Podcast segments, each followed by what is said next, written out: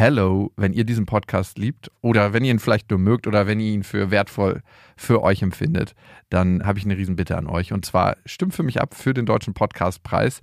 Der Jakobsweg ist nämlich in der Kategorie bester Ratgeber drin. Und das ist ein Publikumspreis. Das heißt, da brauche ich euren Support. Ihr würdet mir einen Riesengefallen tun, wenn ihr euch die drei Minuten Zeit nehmt, mal kurz im Internet vorbeischaut unter deutscher-podcastpreis.de und da findet ihr eben den Jakobsweg und einmal eure Stimme da lasst. Die Infos findet ihr auch nochmal in den Shownotes. Vielen Dank an euch und viel Spaß mit der Folge. Ja, ich merke, dass es mir schwerfällt, dich anzugucken. Spürst du, dass dein Vater dich anschaut und deine Tränen? Ja. Jakobsweg. Das Fitnessstudio für die Seele.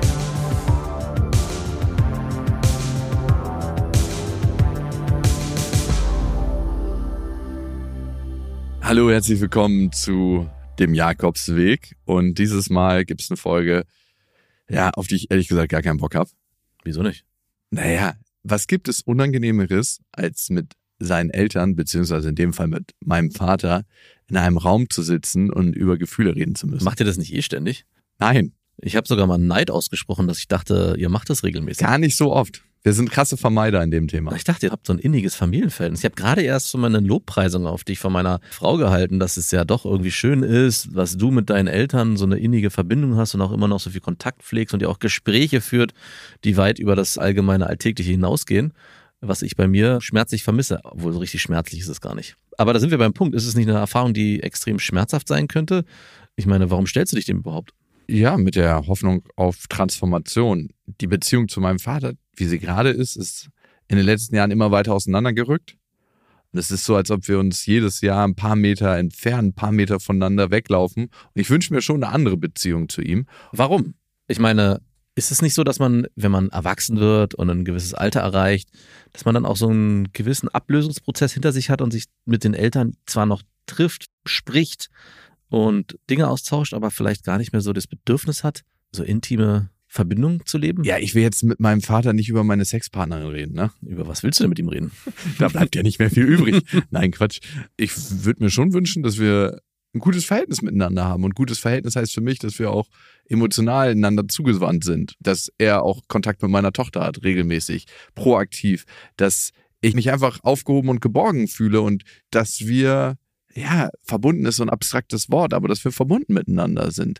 Und das erwarte ich mir ehrlich gesagt von dieser Sitzung innerhalb der Familientherapie, was wir heute miteinander machen, dass Uh. wir an die Hand genommen werden und aufeinander zugehen und gucken, wo sind die Schmerzpunkte von dem einen, wo sind die Wünsche von dem einen, wo sind die Schmerzpunkte von dem anderen, wo sind die Wünsche und wie kann man das zusammen auf einen neuen Nenner bringen. Was hältst du von Familientherapie? Ich bin ein bisschen zwiegespalten. Einerseits glaube ich, es kann ein sehr hilfreiches Mittel sein, gerade wenn es um Trennungen geht. Ich bin in der Jugendhilfe auch ganz oft mit dem Thema Familienhilfe konfrontiert worden oder Familientherapie. Und meine Erfahrung war da so, puh, ey, also richtig hat es in dem Kontext nichts gebracht. Das war eher so, ein, so eine Zwangsjacke, die alle anlegen mussten. Und dann mussten sie sich, weil es auferlegt wurde von dem Jugendamt, ja, ihr geht jetzt zur Familientherapie. Das ist die erste Hilfe, die angewandt wird, die dann meistens dazu geführt hat, dass sie dann zu uns gekommen sind, nämlich ins Heim, weil die Familientherapie nichts mehr gebracht hat. Aber natürlich ist es ein anderer Kontext. Diese Menschen, die sich dort mit dem Thema dann auseinandersetzen musste, hatten oft, glaube ich, auch gar nicht den Horizont, ohne jetzt hier Klischees bedienen zu wollen, sich in diesen Reflexionsprozess zu begeben. Und das, äh, denke ich, das wirst du schon schaffen. Und der zweite Faktor ist natürlich die Freiwilligkeit, ne? Exakt. In dem Moment, wo du das auferlegt bekommst, so, ey, entweder wir gehen jetzt zur Paartherapie oder die Beziehung ist beendet. Ja, Also entweder ihr geht zur Familientherapie oder euer Kind kommt ins Heim. Okay. Das Kind kommt ins Heim.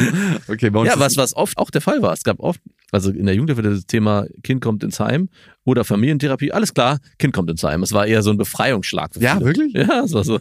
Und die Kinder so, aber, aber, pst, du hast doch die vom Jugendamt reden hören, du weißt doch, was passieren wird. Okay, in der Folge, glaube ich, kommt niemand ins Heim. Worum es geht, ist emotionale Annäherung. Ich glaube, es gibt viele Menschen, die sich ein näheres Verhältnis zu ihren Eltern wünschen. Ein ausgewogeneres Verhältnis, mehr gesehen werden, eine tiefere Beziehung. Und ich glaube, darum geht es im Kern. Und das wünschen wir uns in so vielen Lebensbereichen. Zu unseren Freunden, zu unserem Partner, zu Familienmitgliedern. Und in dem Fall ist es mein Vater. Ich bin gespannt.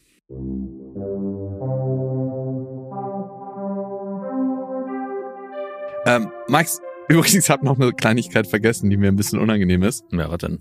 Ich habe meinen Vater nicht persönlich gefragt. Es ist so typisch, ey. Ich habe ihn über einen Mitarbeiter fragen Das lassen, ist so typisch, ey. ob er Bäh. bei der Session dabei wäre, bei der Sitzung mit Diplompsychologin Jessica De Ponte. Die hat ihre Praxis in Potsdam und das hat er darauf geantwortet. Oh Martin, mich wundert, dass mein Sohn mich dazu nicht selber anspricht. Finde ich ein bisschen schade.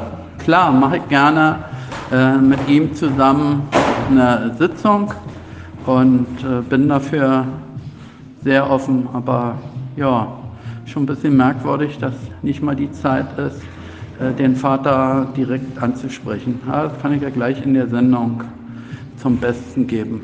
Okay, jo, na dann. Ja, okay, ah, hatte ich verdaddelt. Verdaddelt. Verdaddelt. Aber Ach komm, warum hast du es nicht gemacht? er hatte es wirklich nicht auf dem Plan. Das ist so ein Quatsch. Wirklich nicht. Aber das können wir jetzt klären.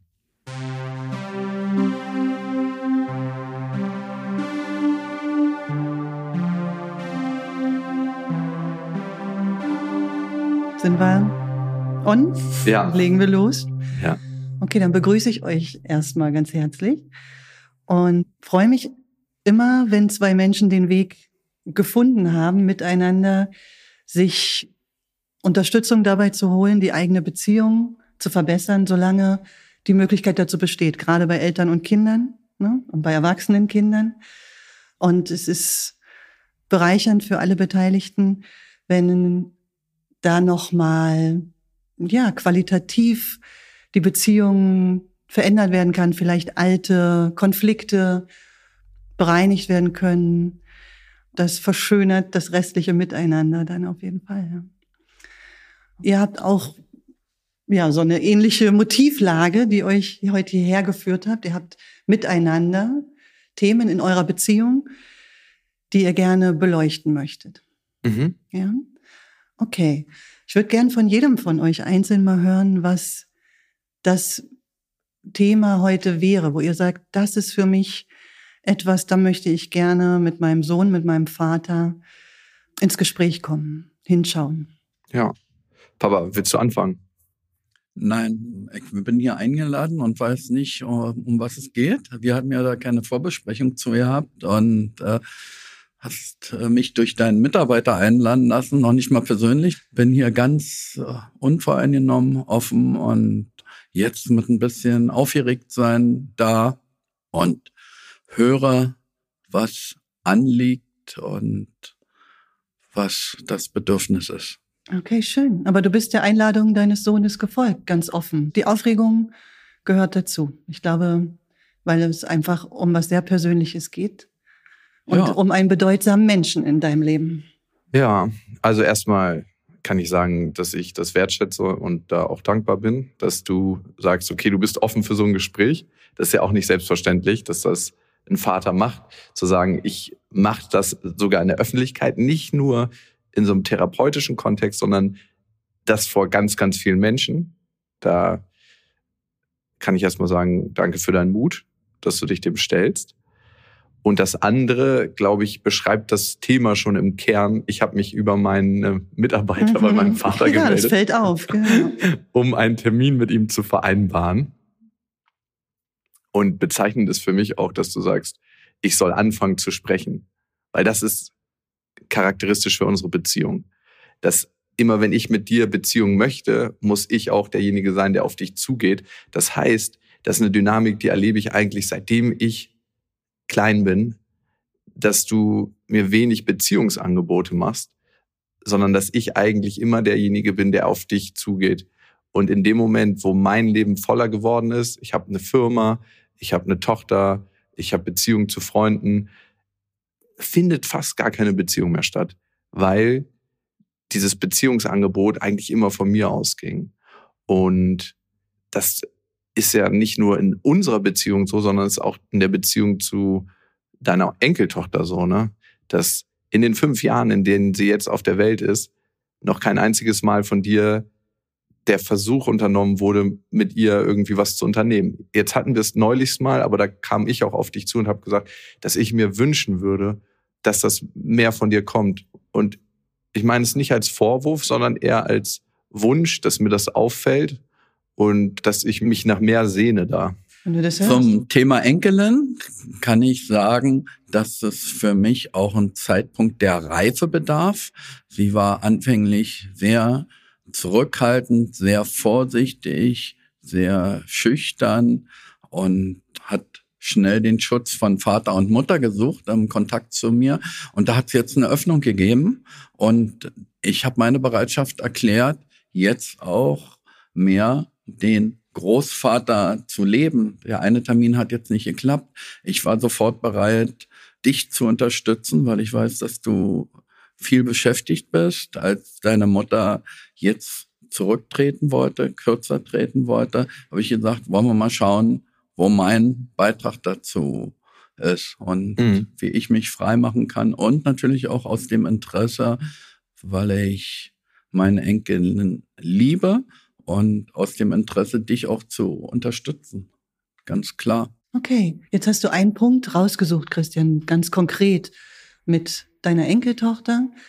Und da hast du deutlich gemacht, das hat auch was damit zu tun, wie das Beziehungsangebot auch da von deiner Enkeltochter auf dich zukam. Ne? Du hattest den Eindruck, sie war noch nicht so weit, sie war noch nicht reif oder gereift, um sich außer ihren Hauptbezugspersonen, ne, ihren Eltern, jetzt zum Beispiel dem Opa zuzuwenden und einzulassen.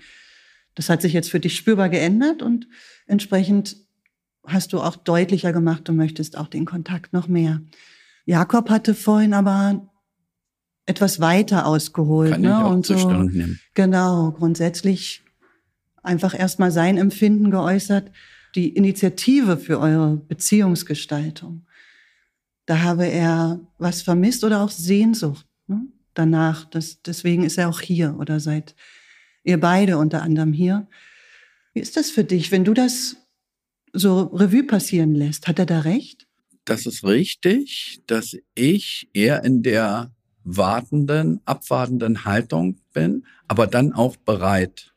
Und ich würde sagen, die letzten Jahre, die sind unbefriedigend für mich auch, weil ich habe es der Überarbeitung meines Sohnes zugeschoben mhm. und äh, mhm. das ist für mich der Grund gewesen, warum die Kontakte gab es auch von seiner Seite.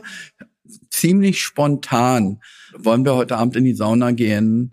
Wollen wir ein Abendessen machen? Also Angebote mhm. kamen, aber innerhalb von einer Reaktionszeit von acht Stunden war mir teilweise nicht möglich. Und da sind dann viele Chancen, wo wir Gemeinschaft haben konnten, verloren gegangen.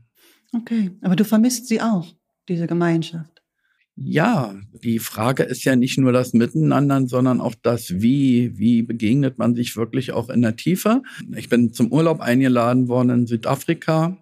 Da hatten wir Zeit miteinander, aber in mir war auch nicht die volle Öffnung mhm. da. Es bräuchte für dich auch mehr Vorlauf oder so eine Art Erwärmung erstmal, um dich wieder, um so ranzukommen? Für mich ist es eine Sache der Grundstimmung.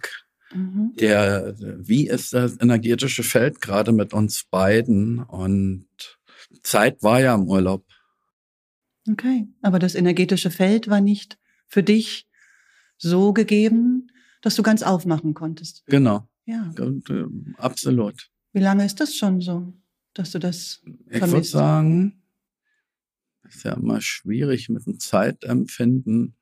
Zwei, drei Jahre, mhm. dass ich mich da verschlossener fühle und äh, nicht mehr so die intensive Verbundenheit, eher so aus, aus dem Kopf eine Verbundenheit zu wissen, ich bin der Vater, ich habe meine Pflichten, aber diese, diese Öffnung aus dem Herzen und der Fluss aus dem Herzen, der ist nicht mehr so frei fließend. Okay, ja, danke. Das ist sehr mutig, das so zu öffnen und ich glaube auch sehr hilfreich, das zu verstehen, warum es gerade bei euch irgendwo klemmt, ne, in dem Miteinander, obwohl ihr das beide wollt, Hm. beide Sehnsucht habt. Und es gibt aber eine Störung, eine atmosphärische, eine energetische Störung, die da irgendwie dazwischen liegt. Jetzt hast du gesagt, Jakob, du fühlst diese Störung schon, ja, Jahre in der Kindheit sogar schon. Zumindest diese Initiative hat dir gefehlt.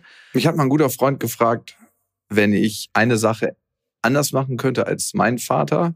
Und ich bin ihm für viele Sachen dankbar, die er gemacht hat. Also ich bin dir für viele Sachen dankbar, die du mir beigebracht hast, wie ich geschäftlich agiere, wie ich mich in bestimmten Situationen behaupten kann. Das an mich glauben, das weiß ich nicht, ob das aus einem Mangel heraus passiert, dass ich viel kreiere oder aus einer Qualität, dass ich wirklich an mir glaube. Für die ganzen Sachen bin ich dir dankbar. Wenn ich eine Sache anders machen möchte als Vater, und das ist der Mangel, den ich zwischen uns beiden spüre, dann ist es eine emotionale Zugänglichkeit. Es war schon immer so ein Stück weit, ich habe dich zwei Momente anders erlebt in meinem Leben, ganz anders, aber als ob du am Spielfeldrand meines Lebens stehst und nie wirklich mitspielst, sondern immer dabei bist. Und wenn ich was von dir möchte, muss ich quasi auf dich zugehen und muss den Kontakt erbitten. Aber es ist so, als ob du emotional für mich nicht zugänglich bist, 100 Prozent, ein bisschen abgewandt bist. Und ich habe auch große Sorge, dass ich das für meine Tochter auch bin, weil ich weiß, wie schmerzlich der Weg für mich auch war. Und ich nehme das noch nicht mal persönlich, weil ich das in anderen Beziehungen auch ein Stück weit sehe oder glaube, es wahrzunehmen. Und trotzdem ist es was, was ich vermisse. Ja, das kann ich gut hören. Und äh, da ist auch was dran. Ne? Mhm. Also für mich habe ich mein größtes persönliches Schmerzthema ist meine Selbstüberlassenheit. Meine Eltern haben mir sehr viel vertraut. Ich durfte alles und ich war ein lieber Junge oder auch ein lieber Jugendlicher und darin in diesem vollen Vertrauen und für mich sein liegt das Thema Selbstüberlassung und ich konnte später erkennen, dass das eigentlich mein größter Schmerz ist und gleichzeitig auch in der Reflexion sehen, dass ich so mit meinen Kindern umgegangen bin, Mhm. dass ich ihnen sehr viel vertraut habe.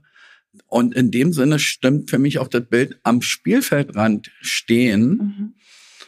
und bereit sein. Okay, jetzt ist es erforderlich. Jetzt kommt der Ruf. Jetzt wirst du gebraucht. Genau, und der Ruf muss kommen, ne? Wenn jemand am Spielfeldrand steht, ist es, als ob der Trainer zuguckt und es muss was Besonderes passieren, um in Interaktion zu geraten. Und was ich tatsächlich oft vermisst habe, ist, dass halt nichts passiert, dass halt nichts passieren muss. Und das ist was, was in mir drin ist. Logisch weiß ich, dass nichts Besonderes passieren muss, damit Interaktion zwischen uns möglich ist. Und trotzdem bin ich immer noch, wenn ich dir begegne, im Gefühl ganz oft der kleine Junge, der sagt, hier, Papa, schau mal, was ich wieder Schönes gemacht habe. Und ich habe eine Firma mit über 20 Mitarbeitern und mache eine Tour mit 10.000 Menschen und erreiche sie. Ich habe dir mal gesagt, was muss ich noch tun, um deiner Liebe würdig zu sein? Und du hast gesagt, gar nichts. Und ich verstehe es im Prinzip, dass es gar nichts ist. Und doch bleibt ein Gefühl, etwas Besonderes sein zu müssen, um deine Aufmerksamkeit zu bekommen, um dem Ganzen würdig zu sein. Und in deiner Gegenwart fühle ich mich noch heute, obwohl ich ein erwachsener Mann bin, ganz oft wie ein kleiner Junge. Und ich sage nicht, dass du das machst, aber ich kann dir nur sagen, dass es mein Gefühl ist, wenn wir zusammenkommen. Was sehr stimmig ist mit dem, was du, Christian, in deiner eigenen Kindheit selbst erfahren hast und beschrieben hast, dass wir das, was wir als Kinder selber gelernt haben, was Liebe ist, ja, und was Verbindung bedeutet, dass wir das als Eltern weitergeben. Und dieses Konzept, was du erfahren hast, zu sagen, Liebe ist sehr viel loslassen, Liebe ist eine Art Backup sein, ja, ein liebevoller Elternteil zu sein, bedeutet, ich gebe ganz viel Freiraum und halte mich sehr zurück und bin eher so der Fänger am Spielfeldrand oder eben der, der Trainer im Notfall, der eingreift. Aber ich gehe selber gar nicht gestaltend in die Beziehung. Ich bin eher jemand, der den Rahmen hält, ja, der außen steht und sichert. Aber ich bin nicht der Spielpartner. Ich bin nicht mit in dem Feld. Und du selbst hast es Selbstüberlassenheit genannt. Und wenn ich mich selbst überlassen fühle, fühle ich mich natürlich nicht verbunden, nicht angebunden. Egal wer draußen steht und auf mich schaut, ich habe in dem Moment niemanden, der mit mir in meinem Team spielt, ja, mit dem ich verbunden bin. Und dann fühle ich mich natürlich sehr gelöst. Und was passiert, wenn ich mich losgelöst, nicht verbunden fühle? Ich suche diese Verbindung herzustellen. Ich brauche die überlebensnotwendig. Ja? Und so lernen Kinder zu sagen, wie kriege ich die Verbindung? Wie kriege ich dieses Gefühl der Anbindung? Zum Beispiel, indem ich was Tolles leiste, sodass ich auf diese Weise vielleicht mein Vater, meine Mutter anlocken kann, mit mir ja doch noch Lust zu bekommen, in diese Verbindung zu gehen. Kinder haben ja eine Weltanschauung, die komplett ich-bezogen ist. Es gibt mich und alles in der Welt außen herum passiert, weil es mich gibt. Ja, und steht mit mir im Zusammenhang. Es gibt nichts losgelöst von mir. Das kindliche Gehirn kann diese Abstraktion noch gar nicht herstellen. Und deswegen denken Kinder immer, ich muss etwas richtig machen oder etwas falsch gemacht haben, wenn Eltern sich nicht so zuwenden, wie ich das jetzt brauche. Ja? Sie können nicht denken, na ja, das liegt dran, weil mein Vater ein Konzept hat oder es selber so gelernt hat, dass er seine Liebe und Verbundenheit durch das zuschauende Begleiten äh, hat oder zeigt, sondern Kinder vermissen das und denken, andere haben das, also muss ich etwas tun, ich muss besser werden, ich muss den richtigen Knopf finden, ja, um das herzustellen. Ich kann das nicht ganz teilen. Das gab ja sehr wohl immer wieder Situationen, wo ich ein aktiver Vater war, nicht? Mhm. Ob, ob man zusammen in einer Buddelkiste war, ob man zusammen schwimmen war, ob man Roller, Rollerblades gefahren ist. Es sind so viele Dinge, die Urlaube zusammen, die wir zusammen gemacht haben. Mhm. Und trotzdem kann ich anerkennen, dass das Thema Verbindung damit reinspielt. Mhm. Mhm. Also es gab sehr wohl den aktiven Part. Und wenn ein Teil der Seele nicht beteiligt ist, oder dann kann das Gefühl aufkommen. Mhm. Und ich glaube, das ist weniger das Faktische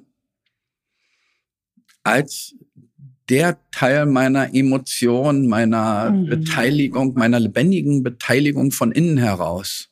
Dein Gefühl, wir können es ja mal ganz frei fragen, auch wenn wir noch relativ am Anfang der Sitzung sind und da schon sehr weit einsteigen, aber fühlst du dich verbunden mit deinem Sohn? Hast du dich von Anfang an mit ihm verbunden gefühlt, als er auf die Welt kam?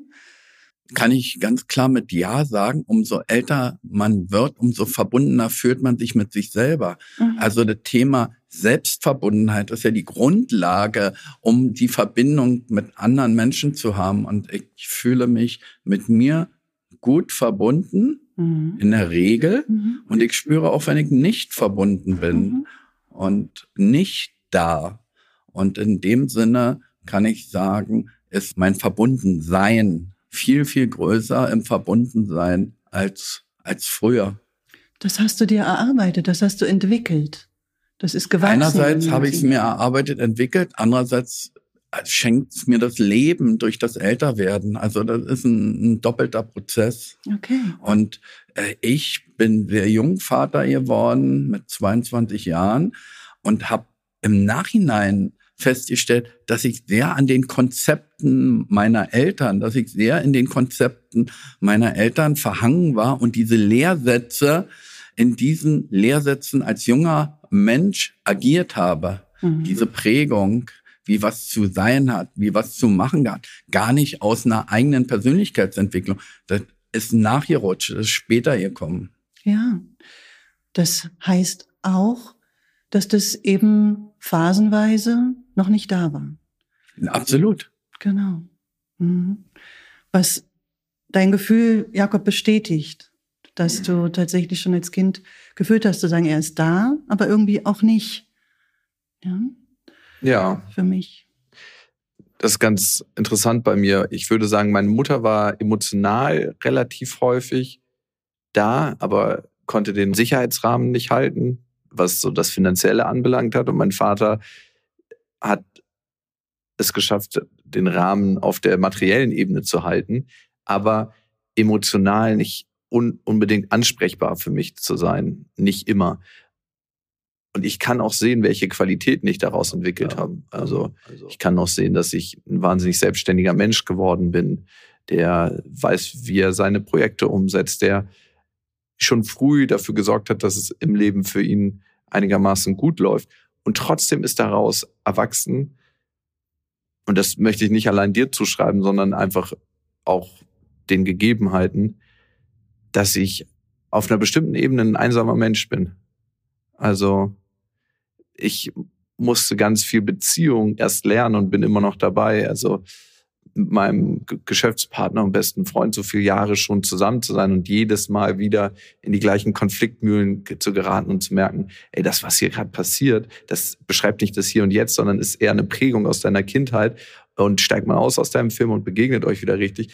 Das ist was, was ich lernen muss und ich sehe viel davon auch in unserer Beziehung, in unserem Miteinander.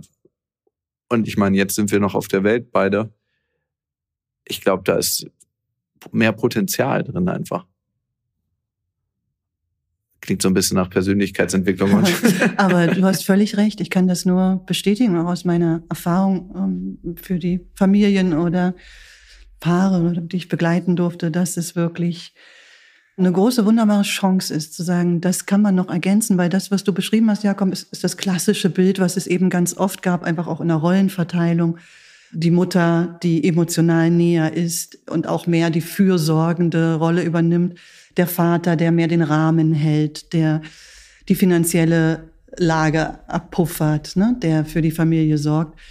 Und diese klassischen Modelle, die sind einfach noch sehr wirksam und auch in deiner Generation, Christian, ne, natürlich noch viel stärker ausgeprägt, als wir das jetzt erleben.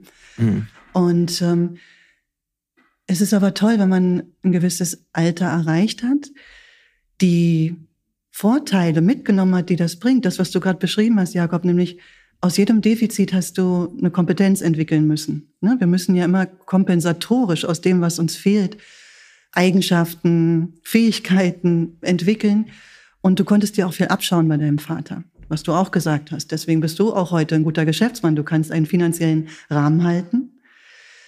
Aber du hast eben noch nicht lernen können, wie du als Mann zum Beispiel mit anderen Männern in Beziehung gehst. Oder mhm. auch deine, dein Vater sein konntest du noch nicht am Modell abnehmen. Ne? Und du spürst, dass es da etwas in dir zu entwickeln gibt. Und ihr seid jetzt alt genug, aus diesen Rollen auszusteigen. Die sind nicht mehr notwendig. Ja?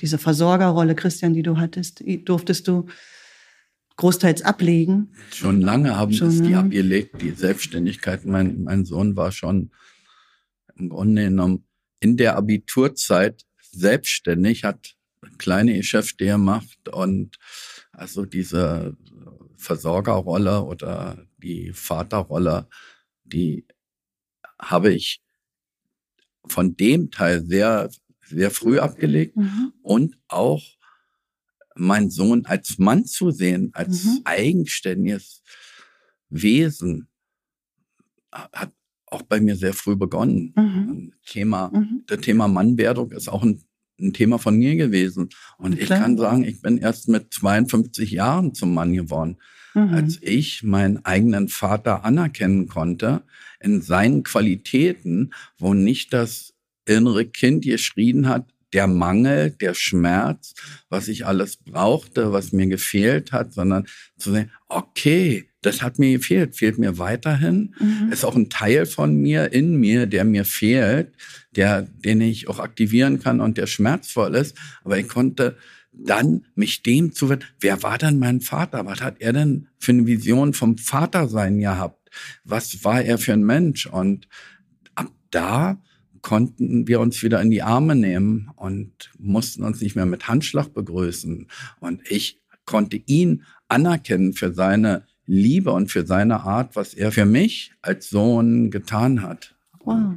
Das ja. war eine richtig große Befreiung. Das war nicht kognitiv. Das war richtig eine systemische Befreiung. Und ab da habe ich mich als Mann gefühlt. Sonst kenne ich das Gefühl sehr, sehr gut, weil vor seinem Vater so der Sohn zu sein. Und obwohl ich mit drei, Vater von drei oder jetzt äh, dann vier Kinder, mit, als Vater von drei Kindern, als junger Mann, mit unter 30 da am Tisch gesessen, da musste ich meine damalige Ehefrau hat sich zwischen mich und meinen Vater setzen müssen, weil ich so viel Schutz brauchte mhm. und mein eigenes noch nicht so anerkennen konnte. Also das, das Thema der Mannwerdung ist mir selbst widerfahren.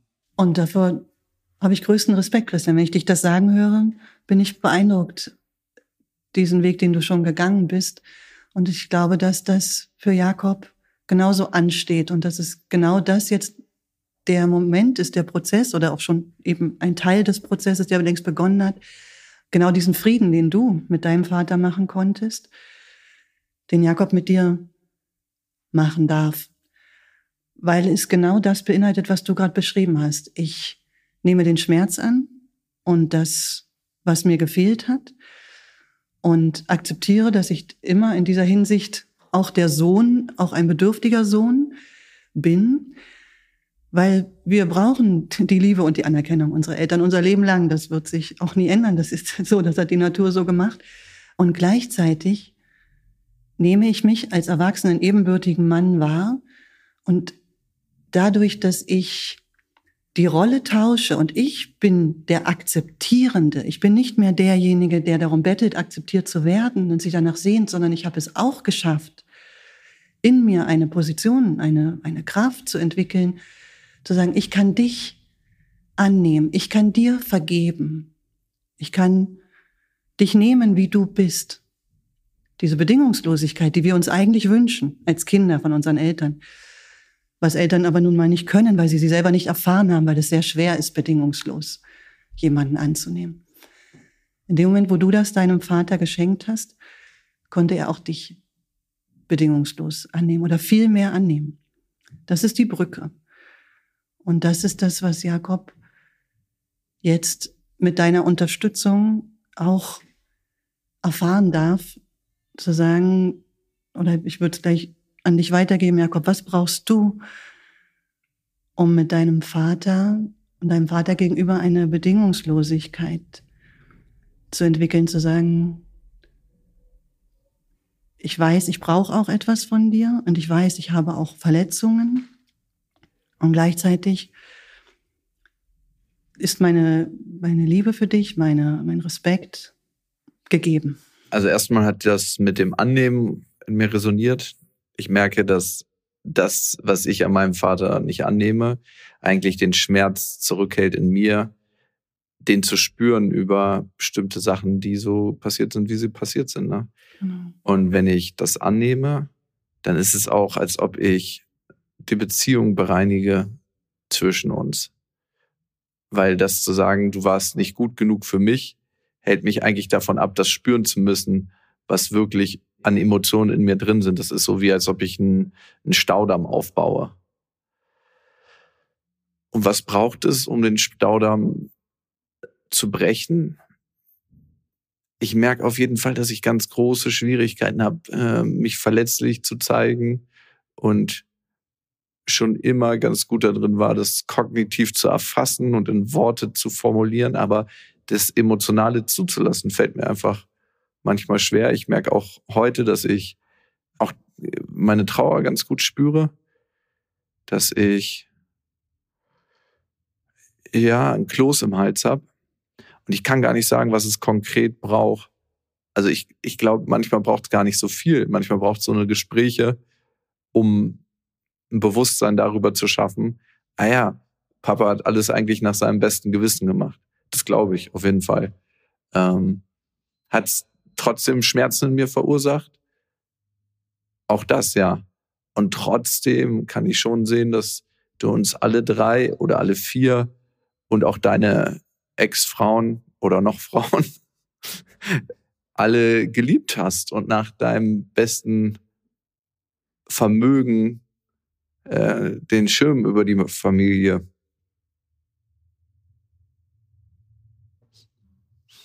ja, spannend.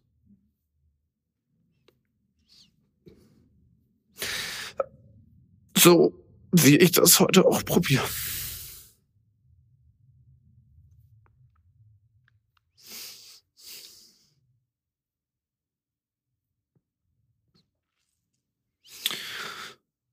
Ja, ich merke, dass es mir schwerfällt, dich anzugucken. Spürst du, dass dein Vater dich anschaut und deine Tränen? Ja. Ja.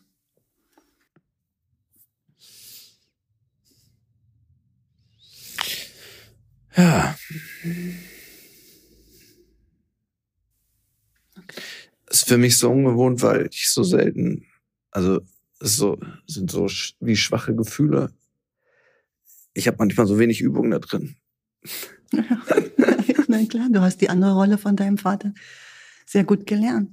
Mhm. Und jetzt entwickelt ihr die andere dazu, miteinander auch gefühlvoll zu sein. Und das, auch hier ist dein Vater dir ein kleines Stück schon vorausgegangen. Ähm, Ich sehe euch beide sehr betroffen. Auch schon seit ein paar Minuten, also auch schon im Gespräch sind ganz viel, viel Ernsthaftigkeit und Tiefe gerade. Wie ist das jetzt gerade mit der Verbundenheit? Empfindest du die, Jakob? Mhm. Ja, also ist ganz komisch. Wenn ich meinen Vater sehe, sehe ich einerseits immer einen erwachsenen Mann und ich sehe immer die ganze Zeit auch einen kleinen Jungen. Und ich kann beiden ganz gut begegnen. Es ist so, als ob ist ganz, ganz merkwürdig. Ich beobachte das in letzter Zeit viel öfter, aber ja, ich, kann- ich kann das schon spüren. Ja. Ja. Wie geht's dir, Christian? Auf alle Fälle freier und näher. Und ich kann auch zu meinem kleinen Jungen äh, voll Ja sagen. Also äh, ich bin stolz drauf, dass ich den habe, dass der so verspielt ist, dass er so frei, so weltoffen, so neugierig ist. Das ist ein Teil meiner Lebendigkeit. Das Also, ist dein, dein eigenes inneres Kind. Von dem sprichst du jetzt? Ja? Ja. Von dem kleinen Jungen? Genau. Und das ist wunderbar, weil das ist die Voraussetzung dafür, dass du deinen leibhaftigen kleinen Jungen, der auch jetzt hier gerade sitzt, den auch so sein lassen kannst und dich überhaupt mit ihm verbinden kannst auf dieser Gefühlsebene. ne?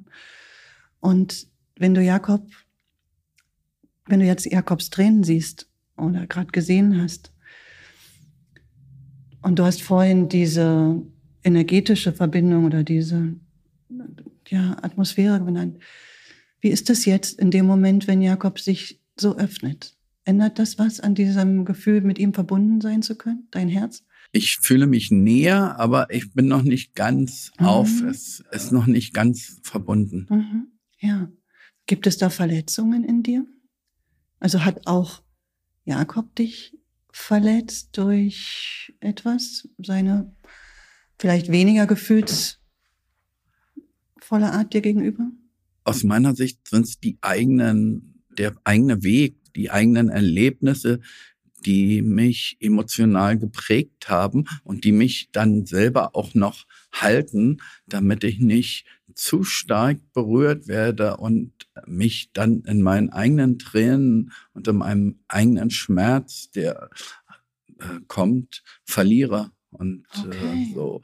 Deswegen hat von meiner Seite aus eine gewisse Haltung und gibt es ein Festhalten. Ein Selbstschutz. Er würde dir sonst zu nahe kommen. Er würde zu viele, sagen wir mal, Dämme brechen, dass du die Verbindung deswegen noch ein bisschen weniger intensiv hältst, ja, etwas distanzierter hältst, weil er dir sonst zu nahe käme, dich zu sehr mit dir selbst konfrontieren würde? Nein, die Nähe, die, die ist da. Also das hat sich Mhm. jetzt entspannt und geöffnet. Nähe, Nähe ist da. Und ab da beginnt mein stärker mein eigenes Thema, würde ich sagen. Ja. Mit Berührbarkeit und Aufmachen und Fühlen. Ja. Und gibt es einen Zusammenhang zwischen deiner eigenen Berührbarkeit und dem, was in dir dann berührt würde und der Nähe, die du zulässt? Ja. Ja. Genau. Wie hörst du das, Jakob? Mhm. Ja, ich sehe es. Und ich habe es auch schon öfter gesehen. Und wie du richtig beschrieben hast als Kind, nehme ich das zu mir. Weil ich immer versuche, alles in meiner Kraft, in meiner Möglichkeit zu tun, die Aufmerksamkeit meiner Eltern und in dem Fall meines Vaters zu bekommen. In dem Moment, wo ich das nicht tue, bin ich eigentlich tot. Ja. Trotzdem, obwohl ich mir das gut erklären kann, gibt es dann Schmerz. Es ist so, als ob ich mit jemandem rede, der in einem anderen Raum ist, der nicht für mich 100% zugänglich ist. Und andererseits, ich habe es zweimal erlebt, dass du vor mir geweint hast. Da gab es einmal einen Moment, da waren wir in so einer Gruppenaufstellung, glaube ich. Und wir waren in einem Zweiergespräch und da hast du über die Freundschaft auch zu mir gesprochen, dass wir nicht nur Vater und Sohn sind, sondern auch Freunde. Und das andere Mal war, dass Opa im Krankenhaus war. Da waren wir in Amerika und da warst du bei deiner Großtante am Tisch, Uschi. Das waren die zwei Male, wo ich gemerkt habe, da gab es eine emotionale Öffnung. Von mir ist es so gelernt über die Jahre, dass ich in dem Moment gar nicht so richtig damit umgehen konnte. Also ich habe gemerkt, das war was ganz Ungewohntes für mich. Du hast zwei Dinge gerade benannt, Jakob. Das eine ist, dass du jetzt verstehen kannst und vielleicht auch schon länger verstanden hast und gespürt hast, dass dein Vater etwas zuhält oder etwas zurückhaltender ist, weil er sonst selber in emotionale Themen käme. Das ist dir bewusst. Und gleichzeitig bist du aber in der Position des Kindes und hast noch diesen kindlichen Anteil in dir, der das natürlich überhaupt nicht gefühlt so sehen kann, mhm. ja? sondern der einfach nur fühlt, wenn mein Papa nicht mich nicht so nah ranlässt, dann liegt's an mir. Kinder mhm. können nicht denken, na, der hat mit sich zu tun, ja, oder er hat gerade viel oder was, aber das gibt's gar nicht. Es gibt kein, keine Welt außerhalb von mir als Kind. Ne? So, das heißt, das ist dieses Unverständnis, dieses gefühlte Unverständnis ist weiter da. Du bist da und bist trotzdem nicht da. Was, was mache ich falsch? Ja. Und das zweite ist, was auch dazu passt, in dem Moment, wenn dein Vater sich dir geöffnet hat, warst du damit ein Stück weit überfordert, weil es äh, einfach dafür gar keinen geübten Umgang gibt. Ne? Was ist jetzt los? Was mache ich jetzt damit? Es ist etwas, was du lange gesehen hast, was kostbar ist, aber gleichzeitig weißt du gar nichts mit diesem Schatz anzufangen. Wo kommt das plötzlich her? Und vielleicht ist auch die kindliche Frage, was habe ich denn jetzt anders gemacht, dass es jetzt klappt? Ne? Deswegen ist es wichtig, sowas auch zu üben und sich auch die Zeit zu geben und zu sagen, das ist ein Austesten, ein Rantesten, ein Lernen. Dazu gehört es, sich diese Räume erstmal zu schaffen, in denen das stattfinden kann, dann vielleicht mit kleineren Themen anzufangen, die ihr teilen könnt, emotionale Themen, eben nicht Themen des Sachlichen. Und was hast du, wie viel Umsatz die wie Firma viel Umsatz hat die Firma gemacht, hast du erreicht? Oder ne, was hat Christian erreicht, sondern wirklich zu sagen, komm, Papa, lass uns mal über deine Kindheit sprechen, wie hat sich das angefühlt oder das, weil was ich auch als Schatz zwischen euch herausgehört habe, ist, es gibt ganz viel, Christian, was du an Jakob wiedererkennst, wo du sagst, das habe ich durchlebt. Da war ich auch oder mir ging es genauso. Und allein das ist eine ganz wichtige Brücke, zu sagen, Mann, ich weiß ja genau, wie du dich fühlst. Ich weiß genau, wie du dich fühlst, wenn du dich nicht so nah fühlst, ja, nicht so angenommen fühlst. Dieses wunderbare Wort, was ich leider jetzt vergessen habe, was du vorhin gesagt hast, dieses Selbstüberlassenheit. Selbstüberlassenheit, genau aber auch alle Prozesse. Es ist ja ganz erstaunlich, dass ihr beide solche intensiven Selbstfindungs-, Selbstreflexions-, Wachstumsprozesse in eurem Leben angestrebt habt und fokussiert habt. Also ihr seid euch super ähnlich, will ich damit sagen. Und das kann natürlich auch eine Brücke sein, eine emotionale. Für mich ist der Schlüssel auch gewesen, nicht mehr dem Vater, meinem Vater vorzuwerfen, was ich alles von ihm gebraucht habe, was er nicht richtig gemacht hat, sondern zu schauen, was habe ich gekriegt und die Arbeit in, in mir zu machen. Aber wie gesagt, 52 fängt er dieses ja. Bewusstsein. Und Jakob ist noch viel jünger. Das ist einfach biografisch. Ich weiß ja selber, wo ich in so einem Alter gestanden habe. Das braucht auch teilweise die Jahre und den hormonellen Wandel. So den auch, aber er darf auch schneller sein. Und das okay. ist er auch, weil er deine, ja, weil er deine Vorarbeit hat. Jede Generation kann es ein bisschen besser machen. Ja. Und das ist dir schon gelungen im Vergleich zu deinem Vater. Und Jakob ist heute hier und ist ja auch schon, glaube ich, ein sehr gefühlt, gefühlvoller, emotionaler Vater. Ähm, etwas, deine Tochter ist etwas, was dich sehr berührt in deinem Leben und bewegt. Und ähm, von daher darf jede Generation auf dem, was die erste schon erarbeitet hat, aufbauen. Ne? Und dann sind die Prozesse ein bisschen. Ja, das ist auf jeden Fall was, was mich antreibt. Und das ist nicht nur mein eigener Prozess, auch wenn es sich unangenehm anfühlt in dem Moment, mit jemandem in Verbindung zu gehen und in dem Fall mit dir, meinem Vater, so sehe ich auch die Chance und die Qualität darin, das zu tun, weil alles andere ist für mich wie Leben hinter einer Glasscheibe und ich bekomme gar nicht das volle Leben ab. Aber das volle Leben abbekommen heißt für mich eben, all die unangenehmen Gefühle mitzunehmen, genauso wie die angenehmen. Und meine größte Sorge ist nicht nur für mich selber, das zu tun, weil ich habe jahrelang hinter einer Glasscheibe gelebt, sondern auch in dem Moment, wo ich meine eigenen Schatten nicht löse oder meine Themen oder meinen Themen nicht begegne, weiß ich, dass ich diese an meine Tochter weitergebe und dass ich dann ähm, einfach nicht zur Verfügung stehe. Und eigentlich das Schlimmste für mich und der größte Schmerz für mich wäre, ähm, an meiner Tochter vorbeizuleben. Die ist jetzt fünf Jahre und ich merke, wie schnell das geht, dass sie jetzt mhm. schon sagt, hey, ich ähm, spiele mal mit der Nachbarin und nicht mit dir. Und das ist auch okay, weil ich spiele diese kleinen Figurspielchen nicht so gerne.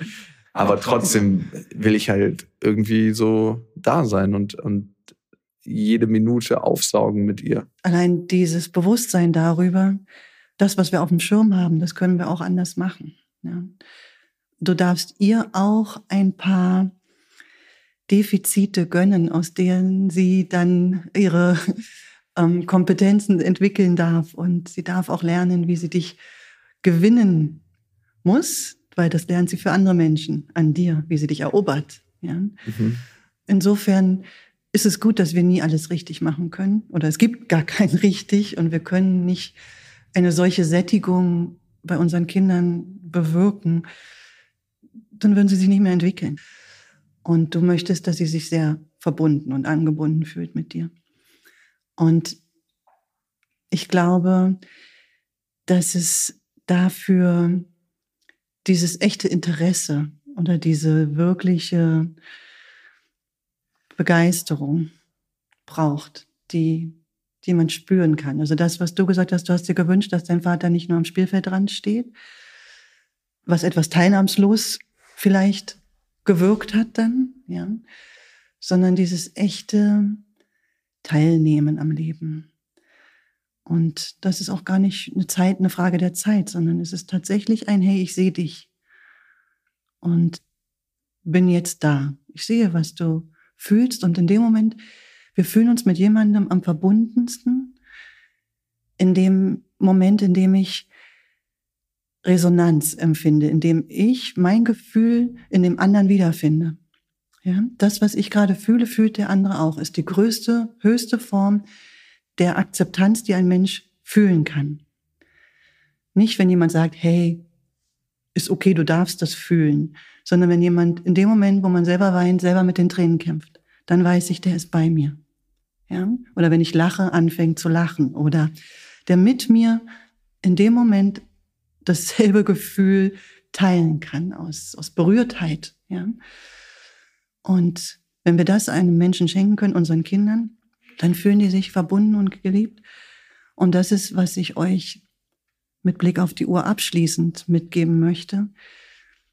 Durch eure gemeinsamen Erfahrungen, durch euer gemeinsames Erlebt haben von dieser Selbstüberlassenheit, von dem, von der Sehnsucht nach Nähe, auch von der Angst aufzumachen, von der Freude, wenn die Verbindung dann mal da war. Ihr habt so viel zum Teilen. Und wenn einer von euch anfängt, das zu teilen und der andere kann es in dem Moment mitfühlen und es zeigen, dass ich es jetzt auch fühle, dann wird eure Verbundenheit wachsen. Ja? Und glaube, die Erfüllung auch bringen, die euch beide wünscht. Und das ist sozusagen meine Hausaufgabe für euch oder meine Einladung an euch. Schafft euch diese Räume, in denen ihr über diese eure Gefühle, ins Teilen eurer Gefühle kommt. Dankeschön. Ja, ich danke euch für das Vertrauen und es wirklich viel Gefühl zuzulassen heute. Danke.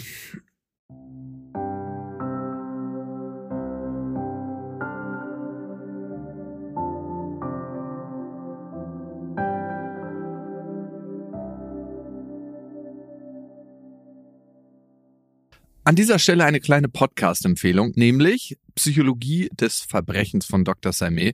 Sie ist forensische Psychologin und arbeitet seit 20 Jahren mit schweren StraftäterInnen und erstellt psychologische Gutachten. Und manchmal fragt man sich, was geht in den Köpfen der Leute ab? Also, was muss in einem Jugendlichen vorgehen, der an der Schule 15 Menschen tötet? Was geht in Menschen vor, die ihre eigenen Kinder umbringen? Und genau darauf hat Frau Dr. Salme auch Antworten in ihrem Podcast Psychologie des Verbrechens. Das heißt, das sind sehr, sehr harte Themen, die sehr, sehr tief gehen. Und wenn ihr gerne den Sachen auf den Grund geht, dann ist das eine Podcast-Empfehlung. Und diesen Podcast könnt ihr auf Podimo hören.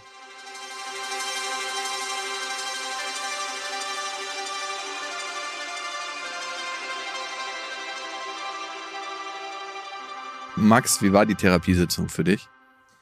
Äh, kaum auszuhalten. Zumindest so die ersten 15 Minuten. Wieso? Weil ich ganz schön mit deinem Vater gelitten habe und auch so teilweise verstehen oder sehr gut nachvollziehen konnte, was er so fühlt und wie es ihm so geht. Und natürlich kann ich auch dich verstehen. Aber, es, aber es war, ich, war, ich war eher bei deinem Vater. Wirklich? Ja, und ja, auch, es, ich weiß nicht, er spricht ja, ich meine, du hast es ja dann auch geschafft. Er spricht ja sehr stark von Gefühlen und Raum, der sich in seinem Herzen nicht öffnen will. Ich glaube, so ein Bild hat er irgendwie verwendet. Und du bist schon verdammt rational in vielen Momenten immer noch gewesen. Es öffnete sich dann irgendwann, aber das ist ja auch eine Erfahrung, die ich gemacht habe. Dass, ich habe immer das Gefühl, du verstehst es, aber so richtig gefühlsmäßig will es nicht ankommen. Das hatte auch die Therapeutin ein bisschen schön umschmückt mit Worten und euch da aber auch gut durchgeleitet. Ja, es braucht eine Weile, bis die harte Schale geknackt wird. Ja, es war übrigens verdammt anstrengend, ne? das glaube ich. Nicht in der Sitzung als solches, da ging es einigermaßen, es war einfach nur unangenehm.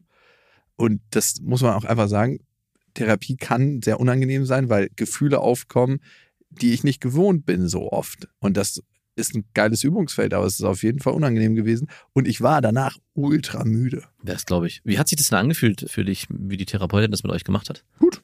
Ja? Ich fand, sie hat es richtig gut und solide gemacht. Fandst du das nicht ein bisschen zu sehr positiv? Also hab, ich habe mich ein bisschen gefühlt, wenn ich mich in euch hineinversetzt habe, als wärt ihr kleine Kinder, denen man ganz viel Lob aussprechen muss. Das war immer so. Ja, aber Also, also ich verstehe, willst du warum. die Leute aus der Höhle, aus der emotionalen Höhle mit dem Stock treiben? Nee, nee, nee. Oder willst du dem ein Leckerli draußen hinlegen und sagen, kommt mal raus, hier gibt's was Schönes? Ja, und so, so fühlte sie so ein bisschen an. Das war immer, und das war, ist ja auch sehr schön, aber alles sehr positiv hervorgehoben. Also wenn dein Vater es geschafft hat, sich was, sich zu äußern, dann Du hast auch mal einen tollen Schritt gemacht, hier Genau. gibt's ein Leckerli. und auch du wurdest, es war wirklich eine reine Lobhudelei äh, der Höflichkeit und Freundlichkeit. Ich Aber war happy. Ich fand, sie hat das sehr gut gemacht und ich finde, ähm, ich konnte mich ganz gut öffnen. Und ich meine, das, darum geht's ja. Ja. Also sie hat das Thema gut herausgeschält. Sie hat uns dazu angeleitet, dass wir uns besser aufeinander zubewegen können. Und sie hat eigentlich den wichtigsten Satz des Podcasts gesagt, nämlich richtiger, wirklicher Kontakt heißt nicht, ich verstehe dich, sondern du siehst die Tränen im anderen und ich fühle das, was du fühlst. Das, dann bist du ultimativ mit einem Menschen verbunden. Sorry, das, das, ist das jetzt erst durch diese Paartherapie aufgefallen? Das ist so, eine, so wow, was eine Weisheit. Du, du, da, du tust so deinen Augen, wie die aufgegangen sind. Welcome to humanity, my friends. Sorry. Okay, okay, okay. Ich, ich sehe es an. Gut, äh, schön, dass ihr bis hierhin durchgehalten habt. Wenn ihr möchtet, abonniert diesen Podcast, empfehlt ihn eurem Vater, eurer Mutter. Oh ja, das, ah, ja, auf. Das ist wirklich eine, Ja. eine Folge, die durch die Familien gereicht werden kann. Auch so böse Onkels, die sich schon seit Jahren nicht mehr bei der Familie gemeldet haben. All diejenigen, die haben diese Folge verdient. Also ich glaube wirklich für äh, Leute, die mit ihren Eltern nicht so richtig in Kontakt sind und sich das wünschen, ist das eine sehr wertvolle Folge, das den Eltern mal zu zeigen. Was Vielleicht habt ihr aber auch Freunde, wo ihr denkt, ja, denen könnte die Folge auch irgendwie weiterhelfen. Dann gerne auch da. Bewertet diese Folge auf Spotify, auf Apple Podcast und klar, kommt zu mir auf Instagram, lukas.paschinski. Wir hören uns und Max, danke für den Eye-Opener. Das war der Jakobsweg. Ein großes Danke geht an Martin Petermann für die Redaktion, an Milan Fey für den Schnitt und die Komposition und an Marie Seltmann für die redaktionelle Leitung. Eine Produktion von Auf die Ohren. Der 7-One-Audio-Podcast-Tipp. So, ganz kurz, stopp, bevor ihr abschaltet. Hallo, Grüße, äh, hier sind wir nochmal. Wir sind äh, Niklas und David und äh, wenn euch diese Podcast-Folge, die ihr jetzt gerade gehört habt, gut gefallen hat, dann können wir euch nur sehr empfehlen, kommt mal rüber zu uns. Hört mal, hört mal, hört mal bei uns rein. Vielleicht ist das ja was für euch. Es ist eine Einladung. Ja, absolut. Also wir öffnen die Tür. Und ihr müsst nur noch reinkommen. Genau, kommt rein. Also vielleicht habt ihr jetzt noch was vor, vielleicht habt ihr noch eine Autofahrt vor euch, vielleicht wollt Genau. ihr jetzt gerade noch mal zu Hause ein bisschen sauber machen, aufräumen ähm, oder Freund, Freundin besuchen oder Oma und Opa, dann ähm, äh, hört doch einfach mal eine Folge. Wir sind quasi die 5 Euro, die ihr irgendwann mal in die Hosentasche gesteckt habt und dann die Hose gewaschen habt und dann äh, aus dem Schrank wieder rausnehmt und sagt, oh, hier sind 5 Euro. Das sind wir. Wir sind quasi ein Geschenk für euch. Und Ja. ihr wusstet aber noch nichts davon. Ja, ihr könntet wahrscheinlich gleich reicher sein, wenn ihr uns hört. Ah, gedanklich. Also mental ähm, Bereicherung im äh, Mindset. Falls ihr äh, Mindset-Defizite aufweist. Kommt We vorbei. got you covered. Wir gleichen das aus. Also bis gleich. Dudes, der Podcast, überall und auf allen Podcast-Plattformen.